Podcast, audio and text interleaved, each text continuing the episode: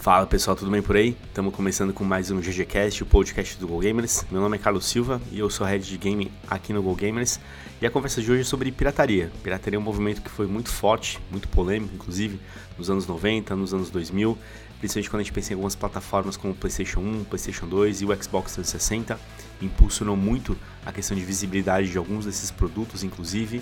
Mas hoje, como que isso funciona, né? A nossa ideia é trazer um pouco desse assunto, como que hoje, com todas as mudanças na indústria, tudo que foi feito com o objetivo de minimizar esse impacto, isso de alguma maneira continua acontecendo. E a nossa conversa é exatamente sobre isso para dar uma esclarecida para todo mundo, beleza? Então é isso, aperta o play, sai a quest que é GG.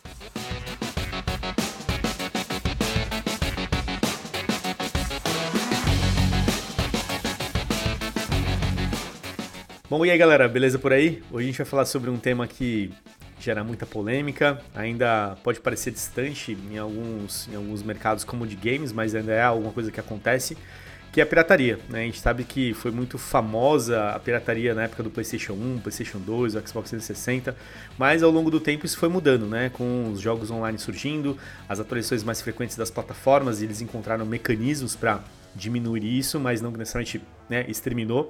É, e hoje a gente vai bater um papo sobre exatamente a pirataria, como que ela funciona hoje, todos os detalhes.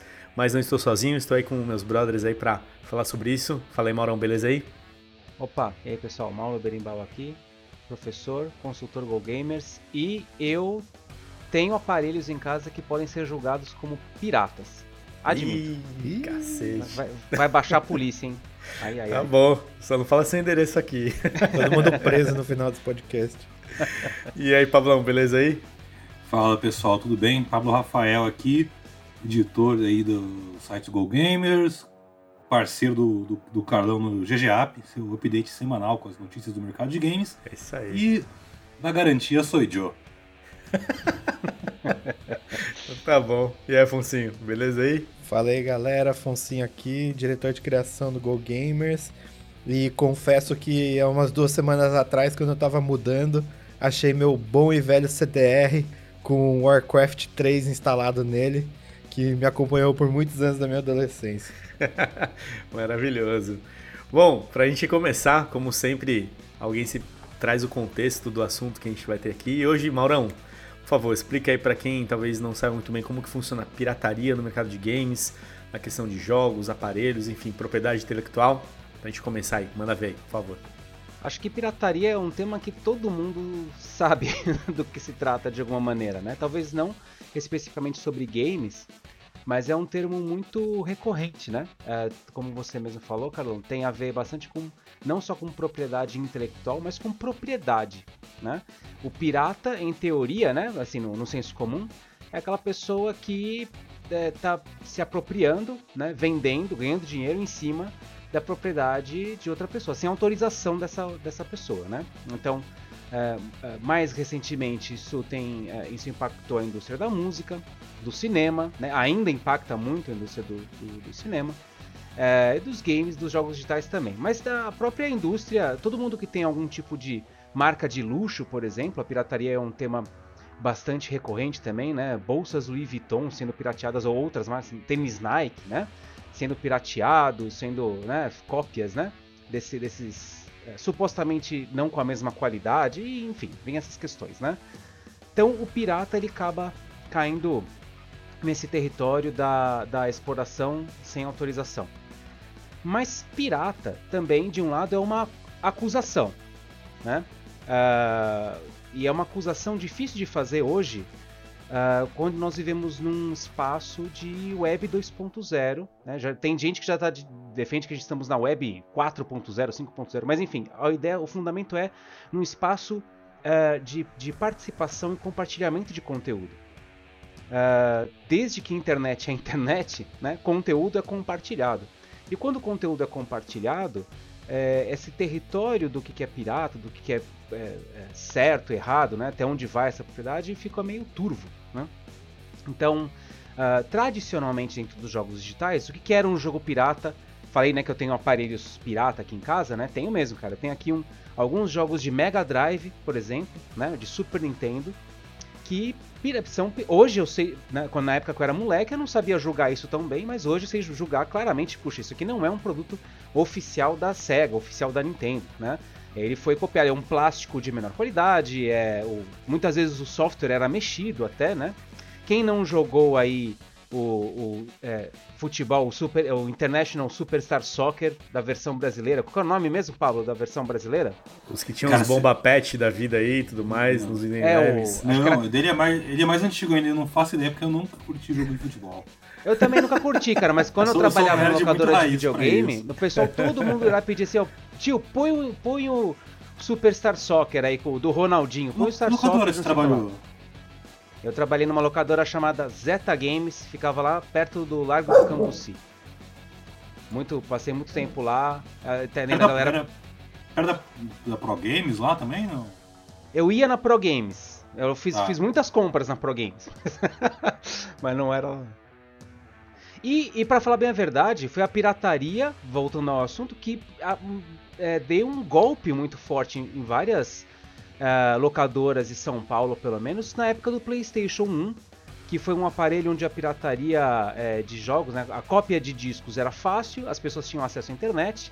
É, um jogo original no Brasil era caríssimo, uma coisa de talvez nas minhas memórias de locadora lá no final dos anos 90, com os seus 100 reais, 150 reais, 150 reais no fim dos anos 90, tá? Que era o dólar e o real eram coisas mais próximas, né?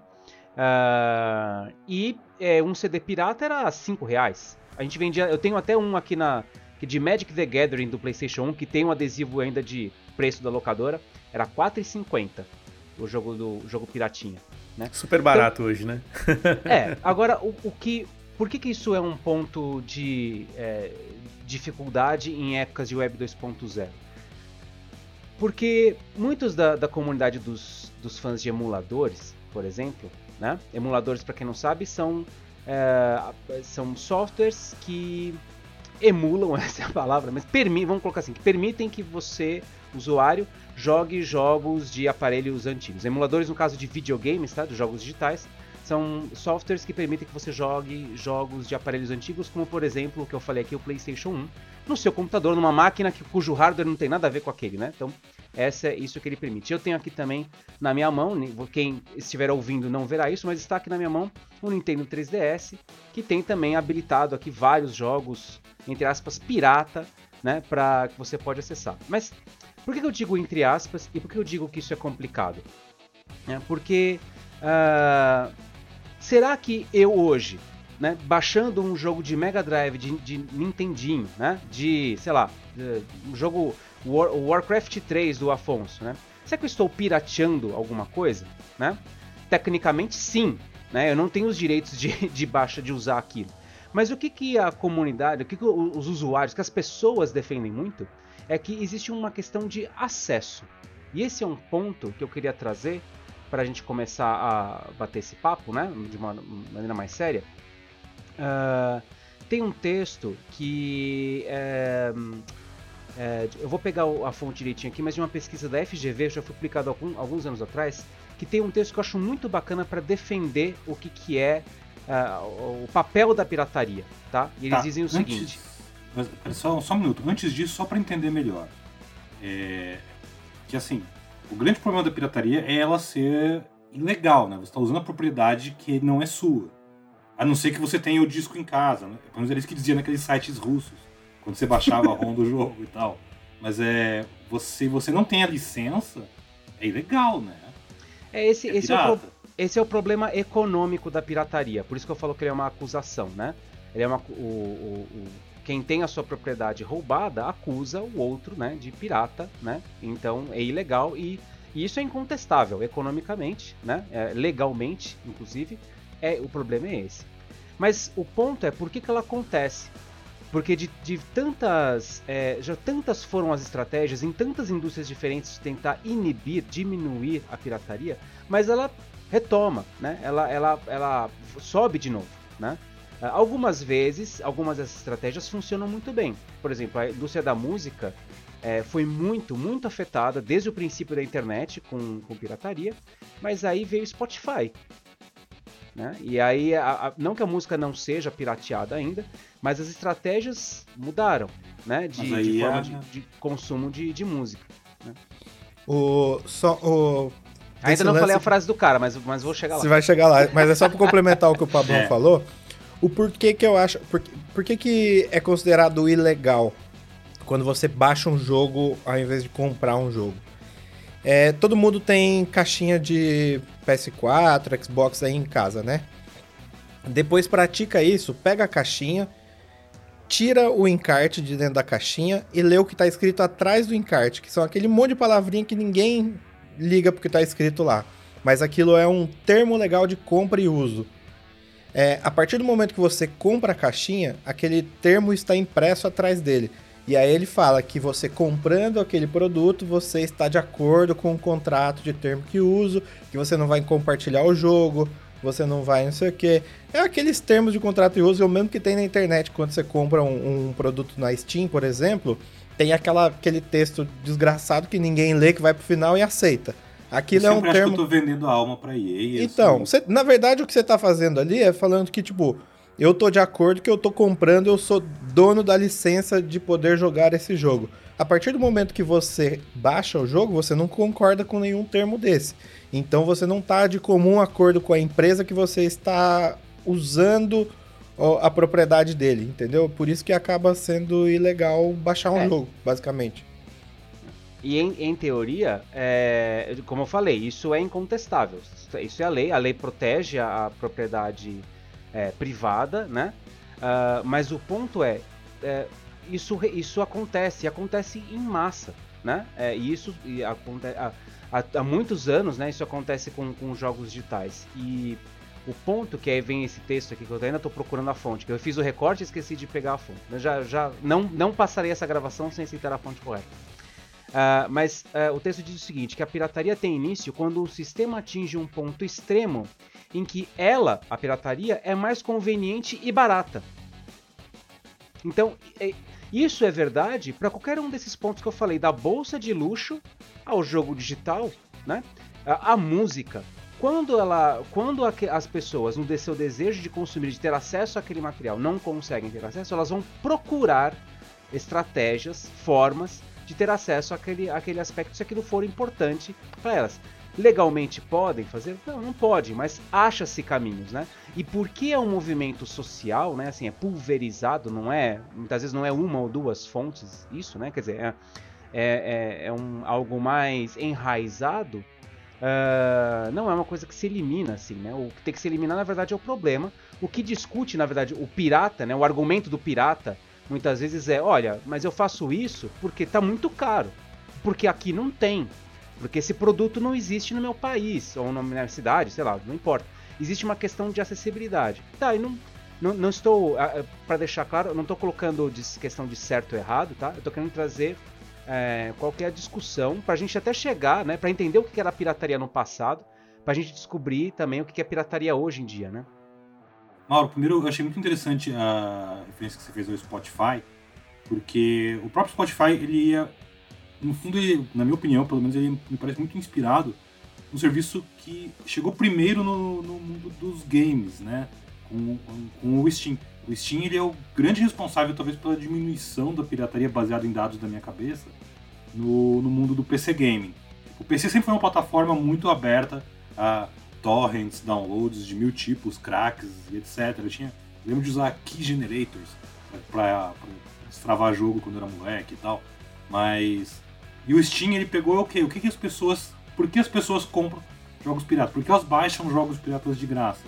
Como você disse, é, é de acesso, tá caro, não tem na minha cidade. Isso são todos motivos para o usuário final consumir produtos piratas. Quem vende CD pirata é porque quer ganhar dinheiro, não é para ajudar ninguém. É... Agora, o Steam pegou e falou o quê? O que, que as pessoas querem? Elas querem poder baixar direto na internet, assim que elas fazem lá no Pirate Bay? Então, toma, eu faço. Talvez tenha a ver com o Gabe New tentando pegar um CD no chão e não conseguindo. Mas eu acredito mais que tenha sido pela ideia de o que, que as pessoas, como as pessoas consomem, o que, que eu posso oferecer a elas. Eu acho que a própria ascensão aí dos jogos gratuitos, no fundo, tem um pouco a ver com isso. Ah, o jogo tá caro? E se o jogo for grátis? né? Tó, você vai gastar lá dentro de boas. É... E nos consoles a gente vê que isso demorou muito mais. A gente tem hoje em dia já mais é, normalizado a coisa de download de jogo, mas mesmo quando começou o Xbox Live, lá no primeiro Xbox, depois no 360, demorou anos, foi na metade da vida útil do 360 que começou a ter jogos grandes para download. Antes era só aqueles live arcade, que eram maravilhosos, mas não era a mesma coisa que, sei lá, o jogo que você comprava em disco na caixinha, né? PlayStation também demorou um tempão para começar a fazer isso. É... E aí o cara que mora em qualquer lugar que tenha acesso à internet e que estas lojas online estejam disponíveis no país dele, na região dele, perde um pouco esse o peso de oh, eu posso preciso usar o Pirate Bay, preciso baixar um torrent do meu jogo e tal, porque eu quero jogar isso, quero estar inserido nessa cultura. Sei lá. Eu acho que tem, tem duas leituras aí, né, que o, que o Maurão comentou, e essa que você trouxe aí, Pablão, porque assim, quando você tem no Brasil essa questão do acesso, é, com certeza se torna um fator. O brasileiro, ele dá um, o público de maneira geral, né, ele dá um jeito. Em alguns momentos foi isso que aconteceu mesmo, na época do PlayStation 1, PlayStation 2, a galera, cara, ia lá e mandava ver mesmo, não tinha limites. Não importava qualquer jogo, o público dava um jeito. E tinha a questão mesmo do preço. Eu lembro que o, os jogos naquela época já de PlayStation 2 e 1 e tudo mais, eles eram caros. E hoje ainda é. Só que talvez hoje o modelo que a gente tem é, de serviço que é oferecido e como que você tem que consumir um produto tem as suas barreiras. É, eu lembro que na questão do multiplayer, por exemplo, quando a galera começou a querer jogar online e tudo mais, e uma forma de você jogar online dentro dos servidores de qualidade era ter o jogo oficial, isso começou a diminuir um pouco né, nessa questão de pirataria. Não que, que matou, né? Pelo contrário. É, e por outro lado, tem essa outra questão da pirataria de quem vende o produto para ganhar dinheiro, né? Que é outra coisa também. Então, uma coisa é a pessoa que ela.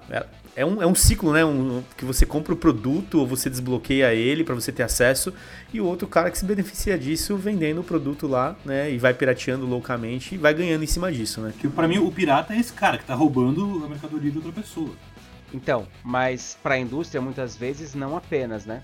Porque se você pega, você falou de pegar a caixinha, acho que o Afonso falou, né? De pegar a caixinha, o CD lá e olhar atrás, tá escrito que é proibido você é, uh, em, é, que você é proibido você, proibido você revender, alugar, uh, uh, emprestar, é, é olhar aí. muito tempo, sei lá. É, tipo, tem um monte uma de coisa. série de limitações Tem uma ali, série né? de limitações que você não pode. Na verdade, o que eles querem fazer assim, ó quem pode explorar é, economicamente esse objeto sou eu, né? Quer dizer, sou eu, grupo, né? Pessoa jurídica muitas vezes. Se você quiser fazer isso, você vai ter que entrar em contato comigo e comprar uma licença. E que é a ideia da propriedade privada. Mas eu acho que o ponto bacana da discussão não é isso para mim é, é, lei e é, é, é, preto no branco assim não tem talvez se tivesse um, um uh, advogado entre nós, ele falaria do, do, do, terreno cinza, talvez, que exista dentro da área do direito sobre isso. Mas para mim o que é mais interessante é essa parte de comportamento, porque o comportamento da pirataria é o curioso, né? E a gente está chamando hoje de pirataria e talvez o pirata associe é, necessariamente essa questão do, do, alguém comprar um disco, comprar um CD. Mas deixa eu trazer um, um tema mais polêmico aqui, que é o seguinte: um produtor de conteúdo do YouTube, tá? Ele pegou uma cena de um jogo do, do Resident Evil aí, do último, do Resident Evil é, último aí, o 49. 8. Obrigado. é, então você pegou o Resident, pedaço do Resident Evil Village, foi lá e contou tal, e ele monetizou o, o canal dele, né, em cima desse pedaço do jogo do Resident Evil. E aí ele pirateou o jogo. Porque na verdade tudo que está sendo mostrado no canal dele, em teoria, não é dele, é da Capcom. E agora? Aliás, isso gerou muitas polêmicas já, Mauro. Inclusive, algumas leis já foram construídas e caíram, que era exatamente essa briga é, de como que você fatura como criador de conteúdo, como você está monetizando seu canal através de propriedades intelectuais.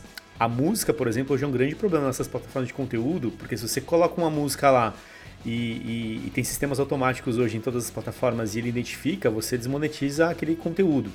É, e com conteúdos de entretenimento, jogos, filmes, séries e tudo mais, existe também é, essa mesma preocupação, mas existem regras, talvez, que ali é, as publicadoras, desenvolvedoras entenderam que para eles tem um benefício. Né? Tem o um benefício ali do caso do produto está sendo apresentado, aquilo gera um engajamento, e tudo bem aquele criador monetizar em cima disso, porque no final das contas ele está gerando awareness e visibilidade para o meu produto. Eu vou também vender por conta disso. Então, se tiver um criador de conteúdo né, que tem um volume de alcance grande de pessoas, ele consequentemente vai me ajudar né, no apoio de vendas e tudo mais. Então, acho que tem um pouco disso, né? Então, por isso que algumas outras regras foram repensadas com essa evolução digital e tudo mais, porque é natural, né? Hoje não tem como você ignorar a questão de criador de conteúdo, mas se a gente fosse voltar com essa mesma, com essa mesma análise alguns anos atrás, é isso, né? Seria pirataria. Talvez seria isso mesmo. Eu queria voltar num ponto, quando a gente estava falando do, da questão da pirataria uns anos atrás tal. É o ponto do acesso. Eu acho que o ponto do acesso é um. É tipo. É muito relevante isso, tipo, pro crescimento Afonso, disso. Posso, posso aproveitar, deixa, para falar o, a fonte que eu falei que, né? Não tô inventando, não. Tem uma fonte, o texto Pode. tá aqui, ó. O texto é Relatório de Investigação Preliminar, o Mercado Brasileiro de Jogos Eletrônicos, da CTS Game Studies. Isso foi publicado. ah, não tô vendo aqui a data de publicação. Mas é um artigo científico publicado pela FGV. ah, se não me engano, isso aqui veio antes do, do primeiro censo da indústria de jogos digitais. É, então é- era um artigo preliminar sobre isso, onde se explica, naquele momento né, se discutia bastante sobre pirataria, e depois esse assunto mudou de pauta, a gente vai entrar nisso depois. Mas era só para aproveitar a fonte. Obrigado, Afonso. Tá aí. Fiquem com a fonte aí. Bebam à vontade nela. Mas o. Por exemplo, eu, há uns anos atrás, eu vim de uma cidade que tinha. tem 18 mil habitantes hoje. Tipo, há, sei lá, 10 anos atrás tinha 14. Cara, foi ter uma loja de informática que vendia console na cidade em 2011, 2012. Antes não tinha onde comprar um videogame, não, não tinha loja que vendia videogame na cidade.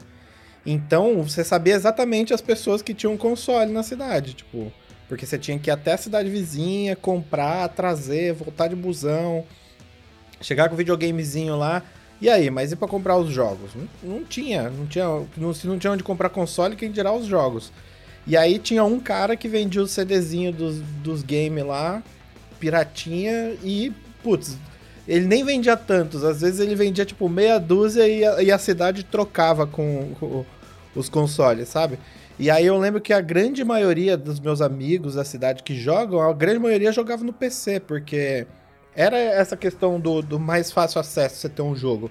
Às vezes você já baixava um modzinho, já baixava um emuladorzinho ali, se fosse de PlayStation, de Xbox. Eu lembro que na época já tinha, na época do Xbox 360 já tinha emulador de Xbox 360. Era pesado pra caralho, mas rodava.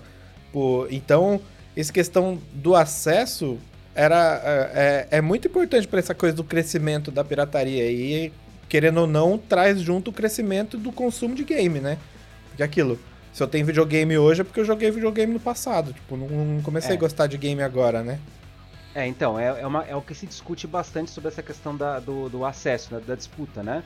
Ah, o, o- quem, o- a pessoa que consome aponta que precisa disso para ter o acesso, e é o argumento, tá? Existe, inclusive, eu já encontrei, faz muito tempo que eu tinha lido artigo científico sobre não os piratas da internet, mas os corsários da internet, né? Os corsários eram aqueles piratas com. é, na verdade, eram soldados, né? eram, eram de algum reino na, na época das grandes navegações. Só que eles tiravam a bandeira deles e colocavam lá uma de pirata pra, sei lá, fuder os portugueses, os espanhóis, quem tava navegando Tem lá. um- Robin tem Hood um- dos mares. Tem um documentário muito bom na Netflix sobre a era dos pira- da, da pirataria, é, que é bem interessante sobre isso.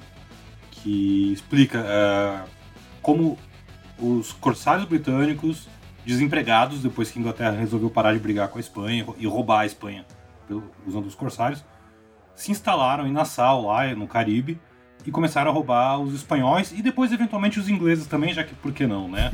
né? Já que estamos lá, e, né? essa, e, essa, e essa lógica do corsário, quer dizer, é como se tivesse alguém que no nosso trazendo pro dia de hoje, ele, uma ma- é, a marca ela quer, ou sei lá, uma gravadora, ela quer divulgar aquele produto, só que não- pelos meios oficiais é, é caro, etc.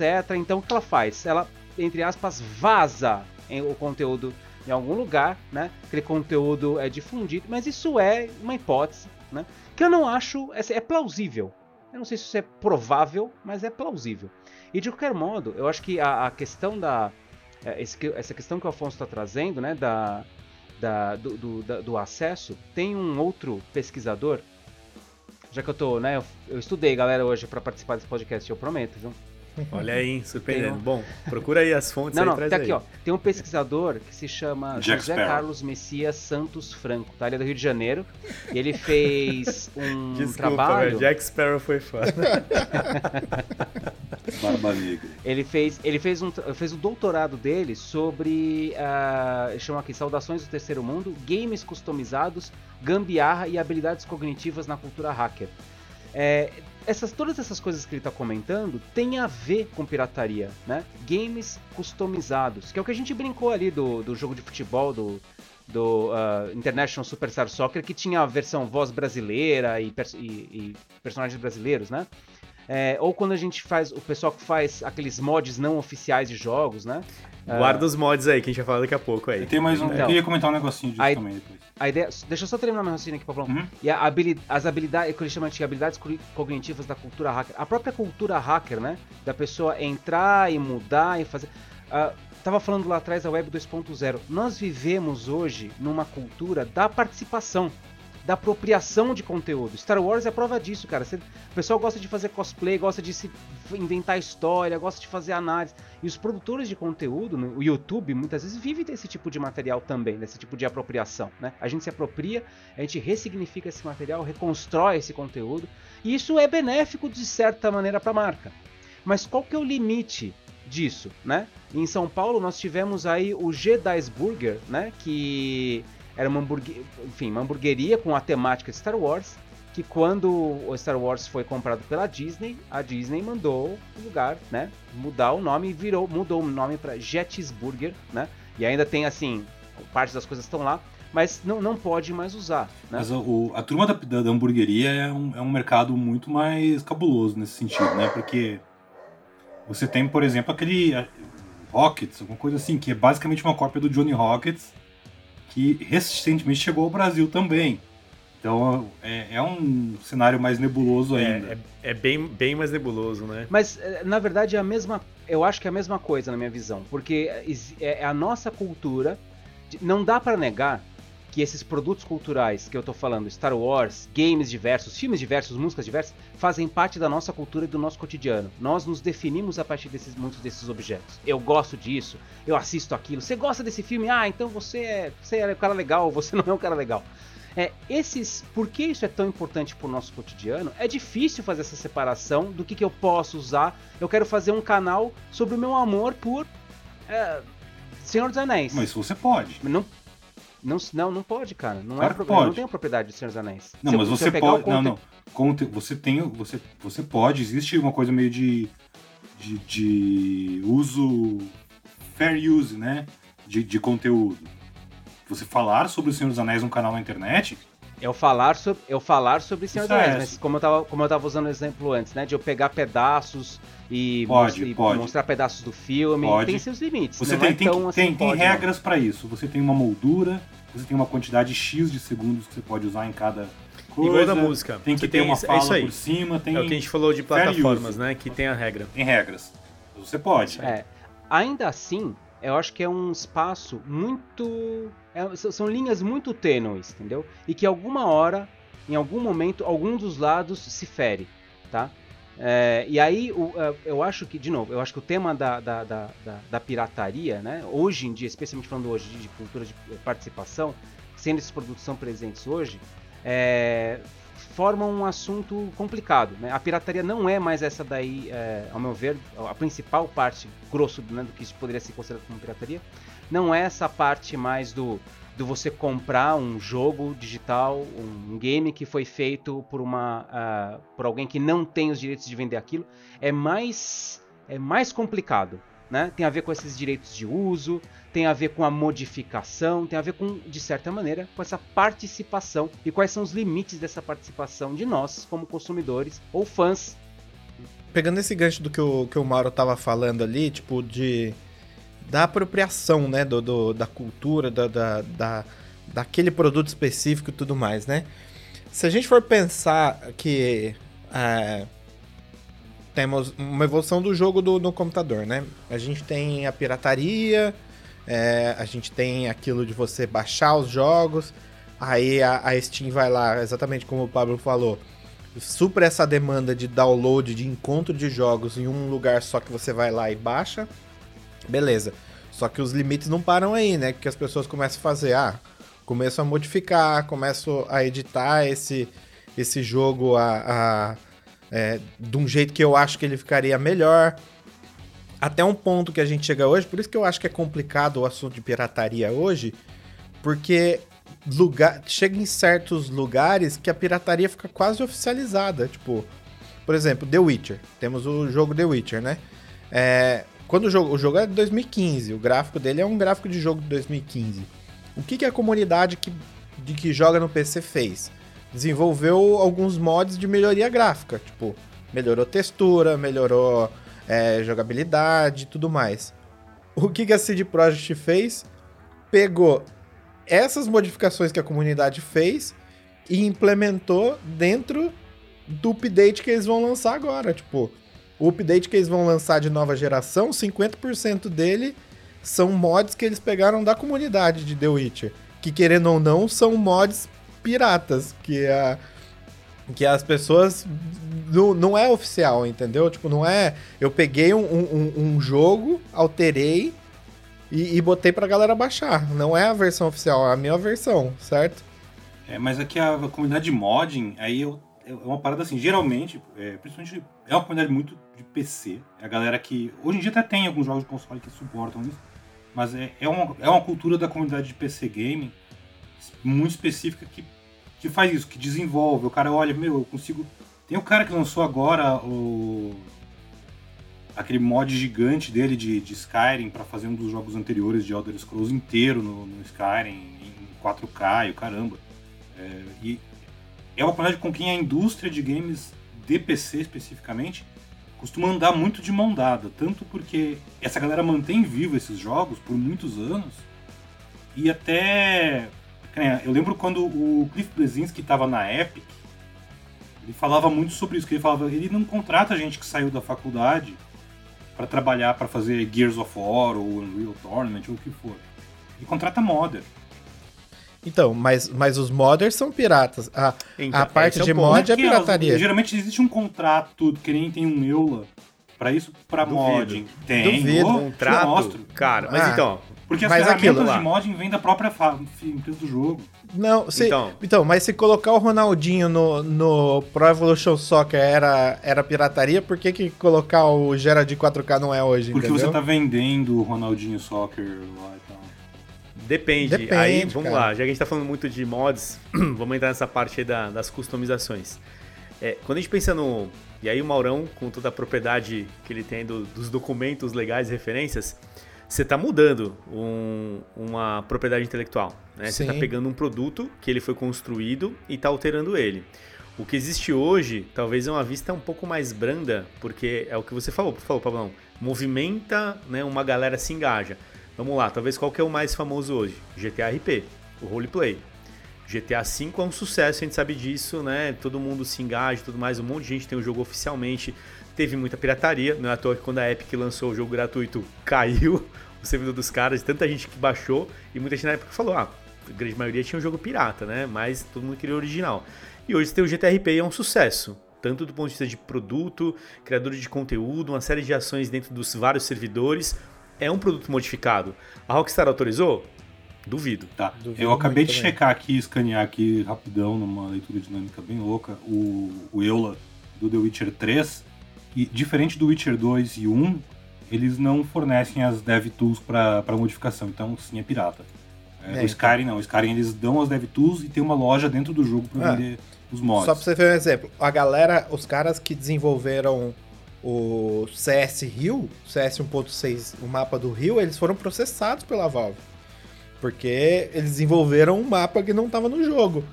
Só que esse mapa popularizou no Brasil, popularizou no mundo, botou o Brasil no roteiro de CS e a gente tem o, o cenário de CS que tem hoje, entendeu? Tipo, tá vendo o quão complicado é esse, esse, é esse difícil, negócio? Né? Tipo, é, é uma linha muito tênue, cara, do, do poder e não poder da pirataria, porque ela ferra a indústria para as grandes empresas, mas cria movimentos que movimentam a indústria, entendeu? Tipo, qual o sentido o... disso?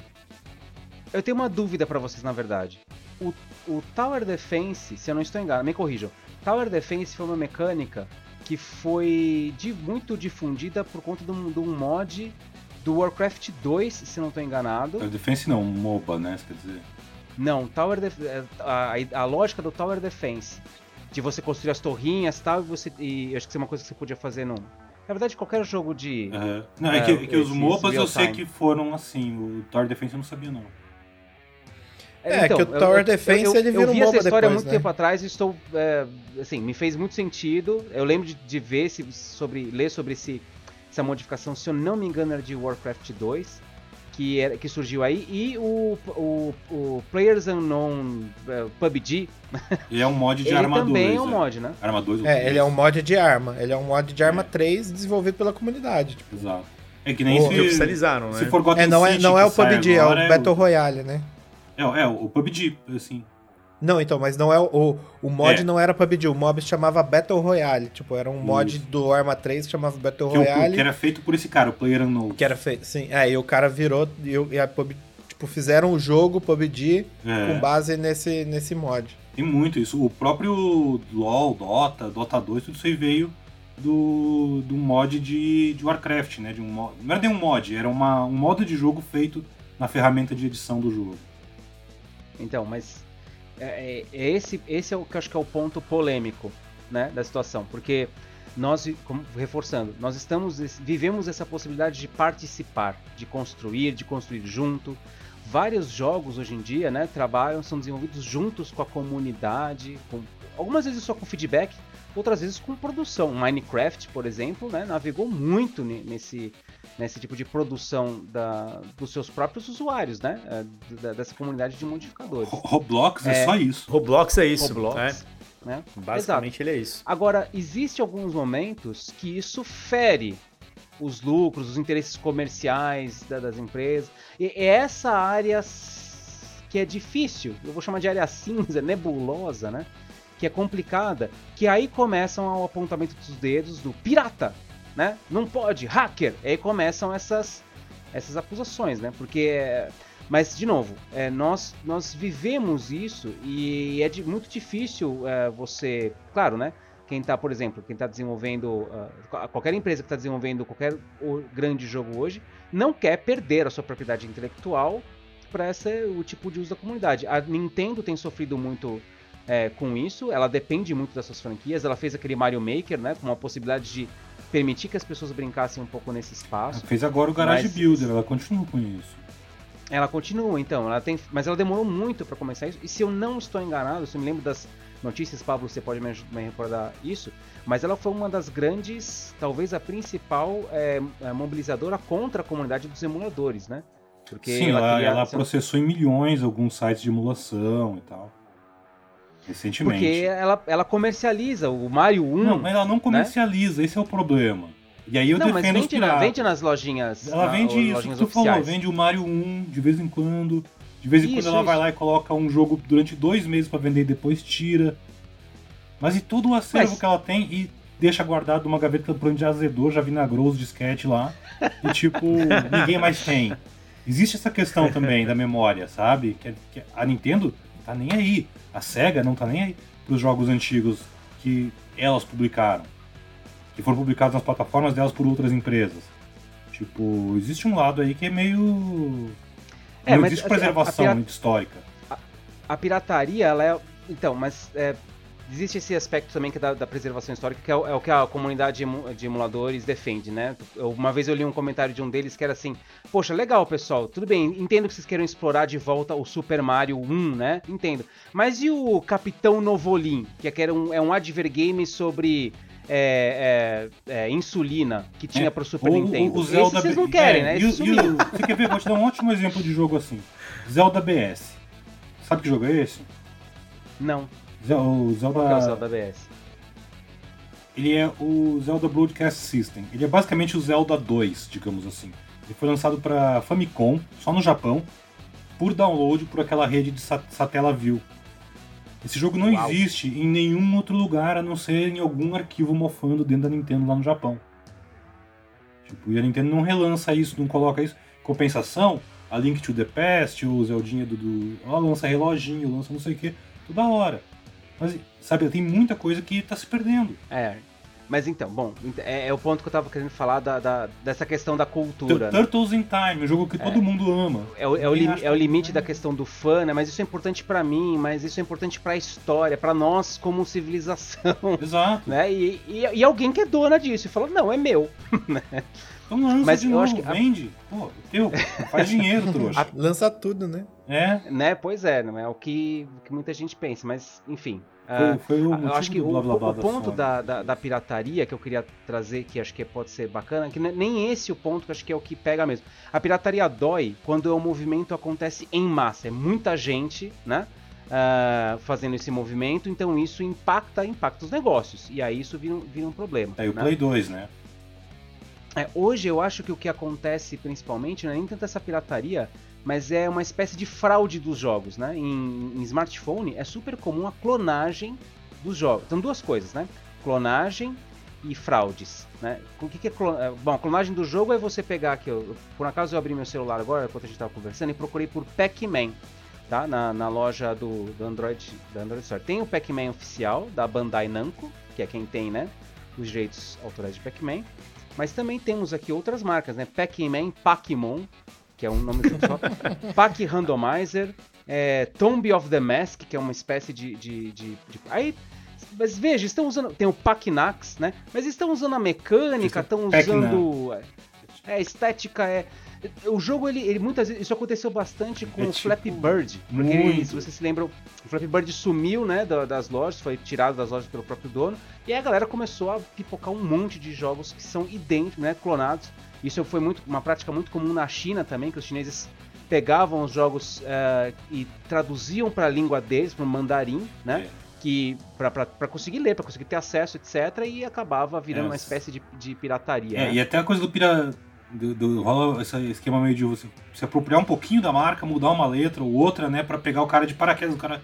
Já co- aconteceu comigo. Uma época eu tava curioso com um jogo Puzzle and Dragons, que era muito falado lá fora, de celular e tal. E eu não sabia que esse jogo não existia no Brasil. Eu fui procurar na, na App Store, assim que eu arrumei um smartphone. E aí eu achei vários jogos com nomes parecidos. E muito ruins. Nenhum deles, não, não pode ser que as pessoas gostam disso. Eu baixei todos eles pra ver, não era nenhum deles. Mas pode ser licença também, né? Que nem. Imagino que tem vários que são ilegais, talvez, usam Pode uma marca. Não, Mas existe também a questão de alguns, alguns serem licenciados à marca. Talvez. é. Pode ser também. né? Warhammer E aí tem é, isso, né? uma, muito aí é um Warhammer. acordo legal, e beleza. É.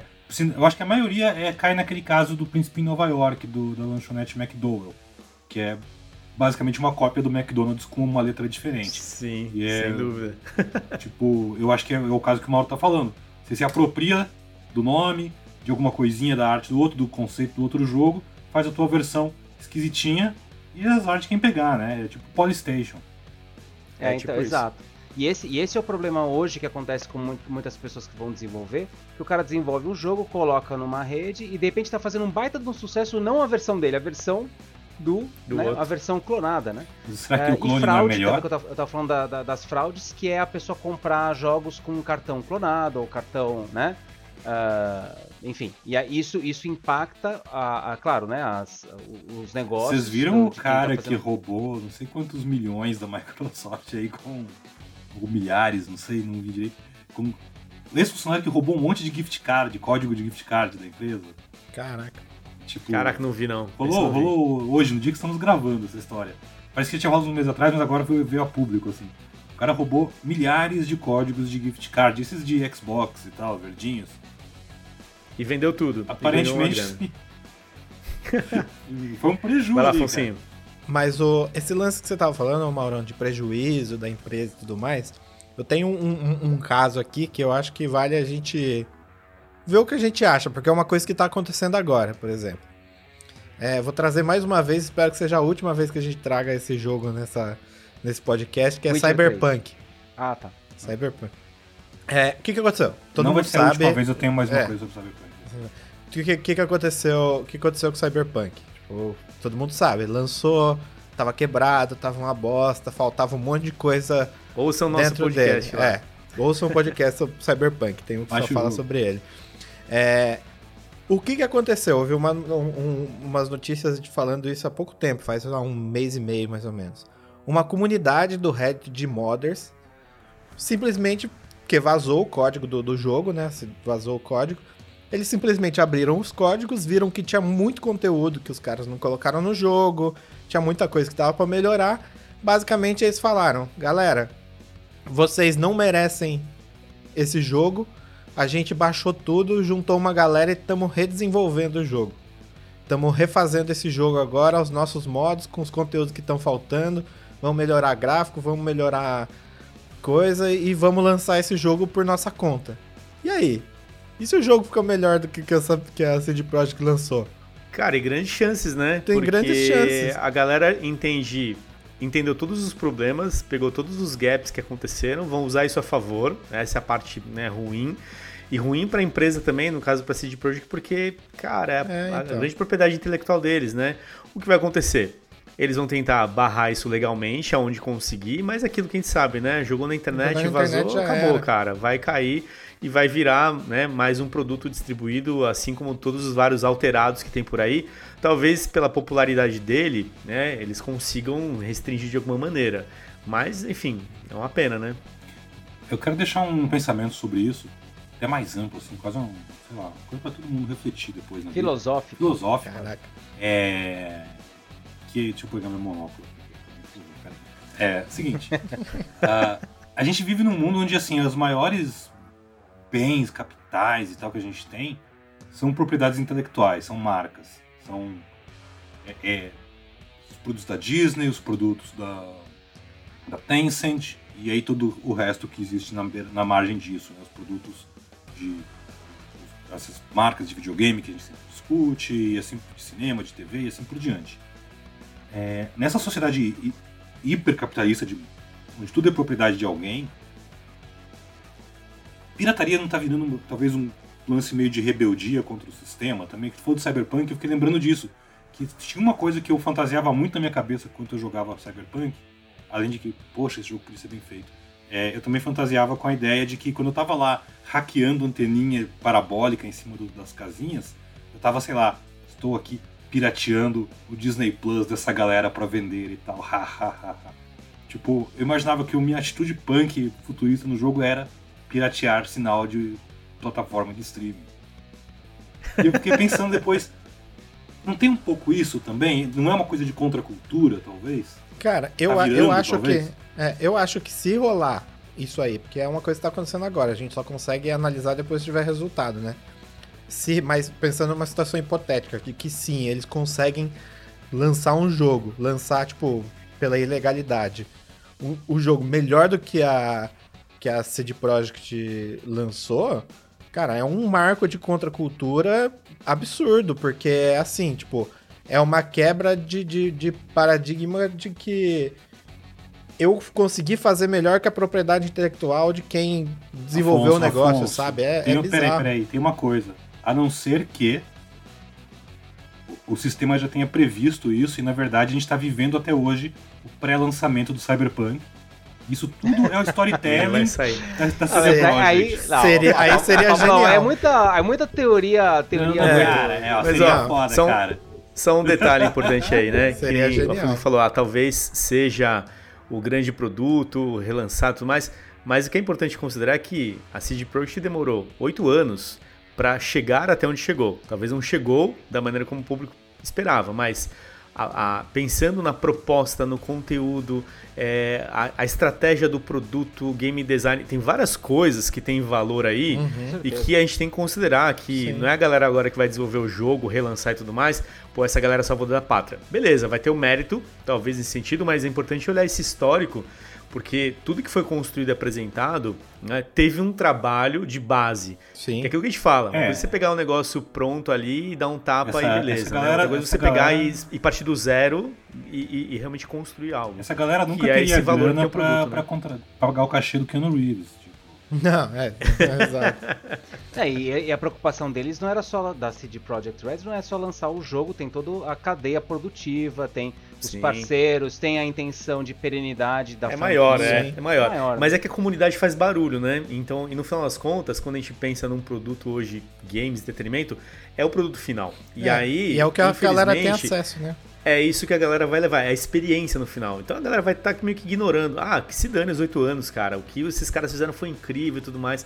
É uma pena, né? Acho uhum. que tudo isso são riscos. Inclusive, esse é um risco hoje que essas empresas têm hoje quando lançam um jogo, né? E que ele não tá acabado e tudo mais, e que vaza o código. Isso aconteceu com a EA também, né? Recentemente também teve vazamento de coisas e tudo mais. E, enfim, é, é ruim, no final das contas, porque você perde tudo isso que a gente falou aqui, a cadeia produtiva que está envolvida e tudo mais. Pro mercado é, é péssimo, né? Pro público final, pô, beleza, é o que ele quer, né? Quer jogar um jogo bacana do jeito que ele quer, né? É tudo culpa da Rockstar que não lança GTA 6, cara. Tem um, esse ponto que o, a, a, filosofia que o Pablo trouxe pra gente é, é interessante, na verdade, é uma boa hipótese. E eu acho que é bem plausível sim. É, é, o que, que, o pesquisador aqui do Rio de Janeiro que eu falei para vocês, que está olhando essa questão da gambiarra e da cultura hacker, né? Parte do, do que ele está observando é esse ponto, né? Existe, existe esse movimento da processo de contracultura, né? Mas o que é importante, como eu estava falando antes, é que é cultural, tá? É, existe uma intenção, como a gente coloquei no começo, de acesso a vontade de ter, a vontade de. É, o que, eu quero consumir mais, eu quero saber mais sobre, esse, sobre, esse, sobre isso, eu quero, ter, eu quero ter acesso, eu quero usar, né? E muitas vezes isso não ser possível, ou não ser possível da maneira que eu quero, né? Puxa, eu queria, por exemplo, eu queria muito que esse jogo de Cyberpunk fosse né, do, do, jeito que está na minha cabeça. E o cara vai lá e faz, né? Alguém vai lá e consegue desenvolver. E uh, quando digo que é cultural é porque nós temos acesso hoje a essas, essas ferramentas de produção. Que de um lado é super bacana, porque fez com que explodisse a produção cultural nossa. YouTube é isso, né? Redes sociais é isso fundamentalmente. Nós temos acesso a produzir coisas muito. Esse podcast é isso.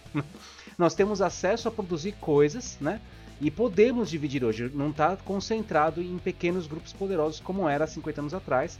Mas, em compensação, cai nessas zonas de discussão do. Mas espera aí, eu desenvolvi o Mickey eu tenho o direito de explorar o Mickey apenas. Ninguém mais pode colocar na parede da escolinha a pintura do Mickey feião lá, ou da turma da Mônica, entendeu? Existe essa questão da propriedade de, de exploração, mas acho que é algo, eu, é, eu acho que é algo que o, o próprio ambiente legal tá quebrando a cabeça, né? Pensando como que pode lidar melhor com isso, com essas, com essas nuances, né? Mas não, é interessante, Mauro, como a gente tem assim uma cultura de internet que nasceu avessa a essa é. coisa da propriedade, uhum. né? A turma dos essa coisa memética toda que a gente tem, essa coisa de compartilhamento, de todo mundo produz conteúdo, e aí, uma loucura total, todo mundo não gosta quando a Nintendo fala que não pode, e assim vai. Essa mesma galera abraçou o NFT como uma forma de ganhar dinheiro sendo eu tenho o primeiro meme da menininha correndo com a casa pegando fogo, sei lá. Tipo, uhum. vivendo o meu Exato. meme original. É, ou seja, é, é, é para todo mundo, mas se eu puder ficar milionário com isso, por favor, me deixe, né? Deixa é, para mim, Exato. né? É, por é, então. É por, é, isso problema, algum, né? é por isso que alguns estudos hoje falam que a internet nasceu, desse, como você falou, desse princípio do, da, da, da, liberdade de expressão, da, da, da verdadeira comunidade, mas nunca teve tanta concentração de tecnologia e poder na mão de um grupo só quanto hoje em dia. Uhum. Então talvez falhamos. talvez a gente não, Ou só a gente ainda né? tá começando, né? A gente ainda tá crescendo, tá só nascendo. Eu gosto de talvez. pensar que fora do mundo das redes sociais existe uma vida selvagem na internet ainda, sabe? Se a gente for pensar hoje que o preço dos jogos tão caros, jogar ainda é caro, seja para console ou PC e tudo mais, esses vários movimentos de modificações.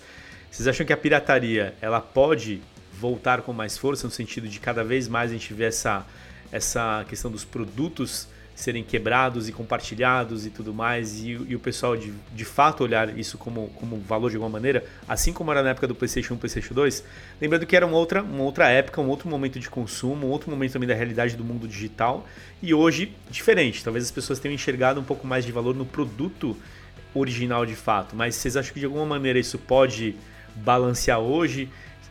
Dá, exemplos, né? Um Nintendo Switch, um jogo hoje já tá, tá na casa dos 400 pau. De console é a mesma coisa. Será que isso pode mobilizar de alguma maneira? Eu acredito que as empresas elas têm que estar sempre muito atentas a isso e a oferecer serviços e preços que sejam atraentes para o consumidor final. Porque senão é um risco que elas correm. Você vê que existem hoje várias alternativas à pirataria. Você tem desde é, jogos free to play, você tem o próprio Game Pass, que é, eu falo que o Game Pass ele provoca em mim um efeito muito parecido que o Camelô provocava quando eu era moleque na época do Play 2. Quando eu ia lá e comprava 10 jogos por 15 reais, sei lá, na barraquinha. Eu acabo jogando 10 minutos de algum jogo, desinstalo ele. Eu passo duas horas baixando um jogo, jogo meia hora e tipo, ah, não, whatever, próximo jogo. Então eu acabo experimentando muita coisa e não me engajando tanto em tantas coisas. Tanto que cheguei num ponto onde assim, eu tento terminar os jogos que eu baixo no Game Pass antes de ir pro próximo. para tentar evitar um pouco isso. Sim. Parece que quando você compra e você, cons... você investe naquilo, você dá mais valor, por mais seja ruim. Tem um pouco disso, né? É, é, é, é, meu, é meu problema com coisas de serviços que envolvem, tipo, passe de temporada, clube Fortnite, assinatura de World of Warcraft vira trabalho. Nossa, eu gastei dinheiro com isso, eu preciso jogar esse negócio todo dia. Eu preciso consumir. É, é isso aí. E empresas que não fazem isso estão sim mais sujeitas a. não fazem. não, não procuram novos serviços, novas formas de chegar no consumidor, vão estar sim mais sujeitas à pirataria do que as outras. Tipo a Nintendo. Eu, eu acho que é uma questão sempre de, de é, acessibilidade e conveniência, né? Uh, quem pirateou jogos no passado, eu não, né? Mas quem pirateava jogos no passado sabia que para você instalar um jogo no computador pirata era um trabalho. Mas para você baixar baixar músicas ou filmes é um trabalho. Não é uma coisa para qualquer é, pessoa, tá? Existe, existe o site certo, existe o, lugar certo para clicar, existem os, os, existiam, né, os key generators, existia todo um processo ali complicado. Mas ainda assim isso era mais conveniente do que pagar o preço pedido. Esse era, no caso, o preço era uma grande barreira, né? Uh, ah, para muitas pessoas. Uh, então, a pirataria pode, assim, esse, esse tipo de roubo, né, de, de propriedade intelectual pode acontecer? Pode, se por algum motivo existir um desejo por ter acesso àquele material e aquilo e não for conveniente você conseguir achar o original. Claro que todo mundo quer o original, é bacana, né? Você ter a, arma cá de verdade, você ter talvez um produto com mais, né, muito possivelmente, um produto com mais, com, com mais qualidade, com, com serviços agregados, né, com garantia, isso é bem mais legal. Mas se de repente não é possível, né, ou é muito difícil, é mais difícil ter acesso a isso do que buscar a pirataria. Toda vez que esse equilíbrio é, for quebrado, em teoria, vai, vai, vai explodir de volta o pirata, né? É, cara, eu acho que o a indústria de games ela, tipo, quando ela surgiu, ela sempre foi extremamente elitizada, assim. Então, é, eu acho que ela conseguiu chegar num lugar de. No Brasil. É, no Brasil. Não, não só no Brasil, eu acho. Porque, tipo, até fora do Brasil, eu acho que não é todo mundo que tinha dinheiro para simplesmente chegar e comprar um console assim e sair jogando. É, Neo, o... Neo Geo custava uma fortuna. Então, mas o, o. Eu acho que ela conseguiu estancar muito bem a pirataria com esse lance da popularização de jogar, principalmente com, com smartphone, essas paradas tipo Free Fire. Puta, cara, eu nunca tive um console quando era criança, porque minha, minha família não tinha grana comprar um console, era caro.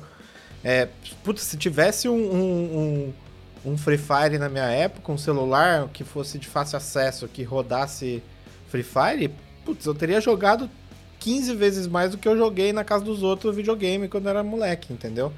É, isso aí acaba restringindo um pouco, tipo, você supra a necessidade das pessoas que elas têm de querer jogar com um, um jogo que é gratuito, um jogo que vai rodar num, num, num hardware mais simples. É, você não, não, não existe mais a exigência de você ter o dinheiro de comprar um console, ter o dinheiro de comprar um, um, jogo ou ir atrás de um jeito de piratear o seu jogo. Porque se você quer jogar, você consegue jogar de um jeito mais barato, um jeito mais acessível hoje. Então, eu acho que ela conseguiu solucionar bem. Aí, tipo, que nem o Pablão falou, empresas que não dão esse acesso, é, Nintendo, por exemplo, a Nintendo não tem uma possibilidade de você jogar um, um, um jogo mais barato, ou você, ou você compra o Switch e paga 400 reais um jogo, ou você não joga. Ou você vai baixar um emulador, que nem é o que a galera faz. Você vai ver comunidade de emulação hoje, a grande maioria de emulador tem muito jogo de Nintendo Switch. Não é. Você vê, tem um monte de jogo antigo e jogo de Nintendo Switch. Por quê? Porque o Nintendo Switch não, não dá o acesso, tipo, não, não é um, um console acessível hoje, ainda é do mod de 10, 15 anos atrás, né? Bom, vamos para nossa pergunta final. Vou aproveitar e deixar o Maurão dar o desafio aí. Vai lá, Maurão, manda você. você que explicou aí, meu. Então vamos lá. Um jogo que no passado para vocês foi muito importante, mas que vocês só tinham acesso a ele pirata. Era o que tinha e talvez até hoje esse jogo tenha sido importante para vocês. No meu caso, já que eu fiz a pergunta, vou fazer diferente do Carlão. O Carlão é educado, ele faz a pergunta e deixa todo mundo responder, ele fala por último. Eu não. É, eu sou mais educado. O meu jogo foi um jogo chamado de Mega Drive chamado Devil Crash, que ele é um jogo de pinball, meio gore, assim, meio terror, né, de Mega Drive, com uma música que é fantástica, é a melhor música de game que vocês vão escutar na vida de vocês, eu prometo.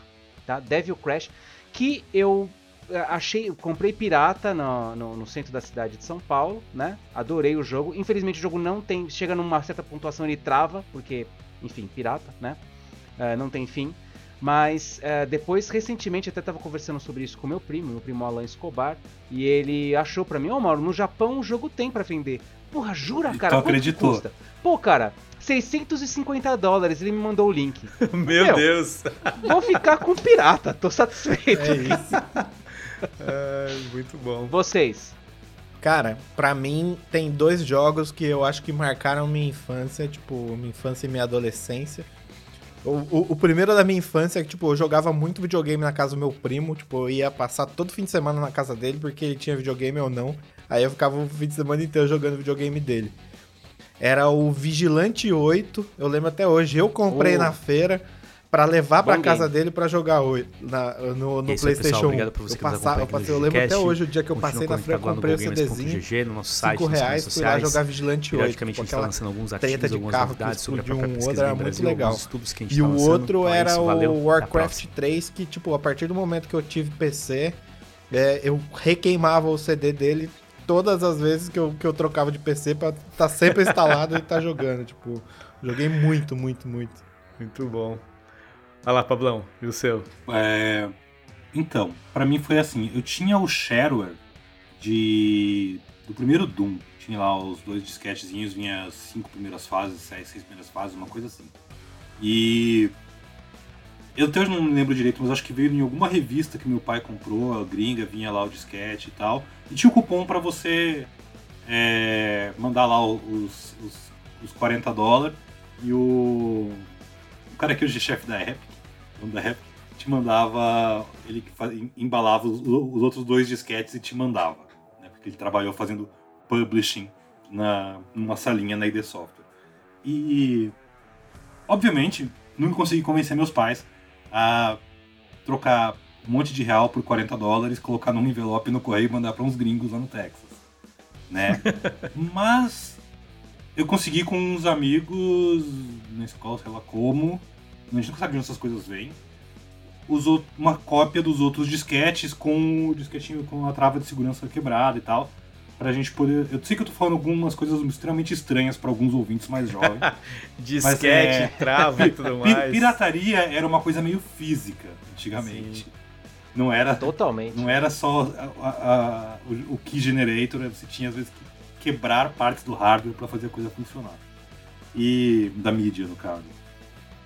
Então eu joguei muito Doom 1 e Doom 2, assim. É, foi a mesma época que eu comecei a ouvir, sei lá, hardcore. Eu comecei a ter contato com muita coisa e tudo acabava atrelando com as madrugadas que eu passei jogando Doom em rede com meu irmão, porque a gente gravou mais umas quatro depois de sketch e tal. E, cara, em parte eu acredito até hoje que se eu não tivesse passado tantas madrugadas na adolescência jogando aqueles jogos, dando uns tiros, vendo aquelas luzes estroboscópicas e tal, eu não estaria até hoje falando disso, não seria tão apaixonado por games porque ali foi assim, eu tive os jogos, meus jogos de Nintendinho como meu primeiro amor de infância, assim. Mas Doom foi aquela namorada mais velha e tal que você conhece um dia na vida, tipo, pô, descobre a vida, sabe? É. E aí, e aí me pegou para sempre. Eu, então, assim, se eu não tivesse pirateado aquilo, talvez fosse experimentar isso muito tempo depois, eu teria perdido o interesse. Sei lá. Eu sou dessa época do disquete aí, do Pablão também. E eu lembro que o jogo que na época era muito famoso e também rodava assim, né? Via disquete, um que ia passando pelo outro. Era o Prince of Persia, que era no PC mesmo. Você instalava lá o disquetinho Do, e, cara, 2D, era aquilo. Sinistro, difícil Exatamente, 2D, plataforma. Era, cara, monocromático, não era nem colorido, era até o anterior. E era a única forma que tinha. E era um jogo incrível, né? Você ficava apaixonado tudo mais pela mecânica. Eu lembro que eu joguei muito, eu não tinha computador, mas meu primo tinha. Então a gente, meu, ficava lá horas para terminar o jogo e tudo mais, as várias fases, era incrível. E era aquilo, né? Era pirata. Nunca teve. Nem sei se ele tinha um, um, disquete original, se você baixava em algum lugar, sei lá, nunca, nunca depois eu procurei saber sobre isso, mas era um jogo muito popular e era exatamente isso, era um disquetinho que ia passando de um pro outro e tudo bem, ia funcionando, né? Então é incrível.